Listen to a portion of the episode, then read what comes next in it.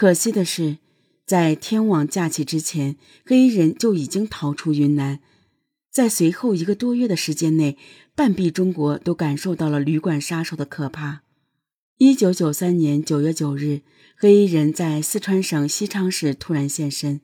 此时距离他在云南犯下最后一桩血案不过六天。当晚，他在西昌交通公寓旅馆杀害了四十四岁的四川人邓修良。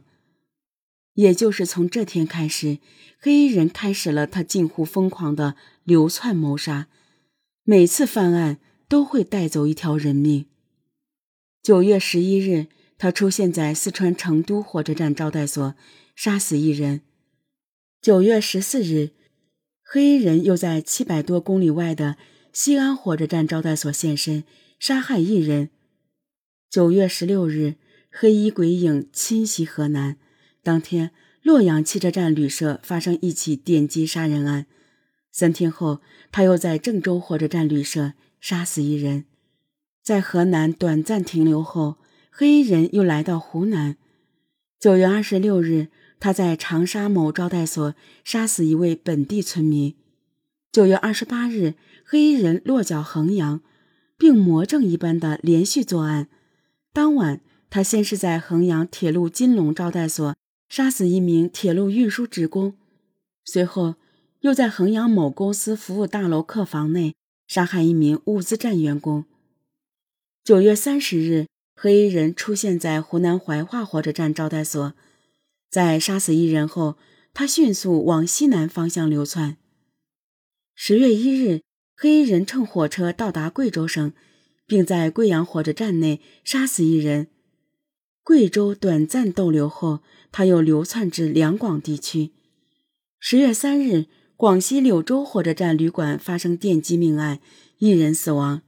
十月五日，黑衣人在广西荔浦县汽车站招待所作案，杀死一人。十月十四日，他又在广西梧州地区粮食局招待所杀死一人。就在同一天，他进入广东省西南门户肇庆市，并在那里杀死一人。十月十六日，广东东莞汽车客运站招待所一位旅客遭黑衣人毒杀，不幸身亡。十月二十日，黑衣人又返回广西，分别在南宁市两家旅馆作案，两人遇害。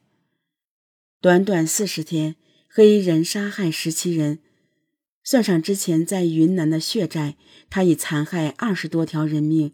涉案省份多达八个，分别是云南、四川、陕西、河南、湖南、贵州、广西、广东。从八月到十月，有整整两个月时间。为什么警方迟迟未能将其抓获归案？放在当时来看。警方也确实有难言的苦衷。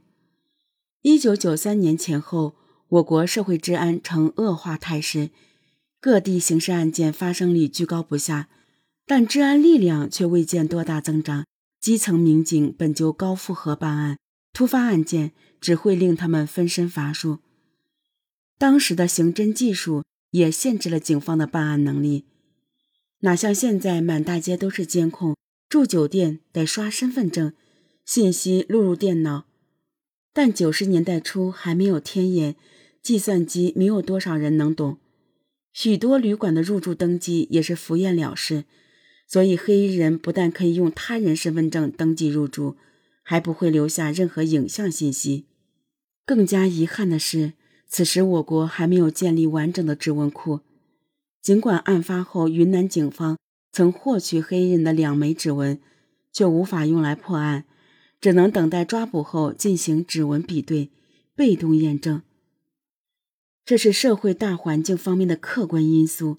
具体到本案案情，也有让警方极度头疼的难点。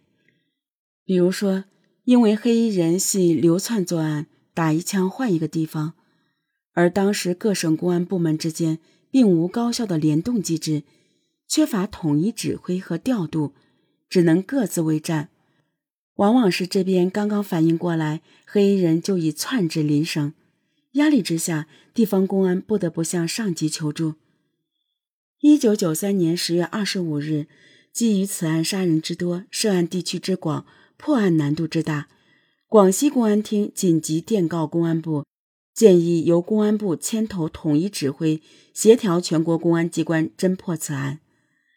一九九三年十一月二日，公安部第五局在广西南宁召开系列电击抢劫杀人并案侦破会议，在对八省二十余起旅馆系列杀人案的案情进行全面分析后，公安部将此案定性为全国旅馆特大系列杀人抢劫案，认为此案系新中国建国以来个人在旅馆作案手段最为残忍，方法最为隐蔽。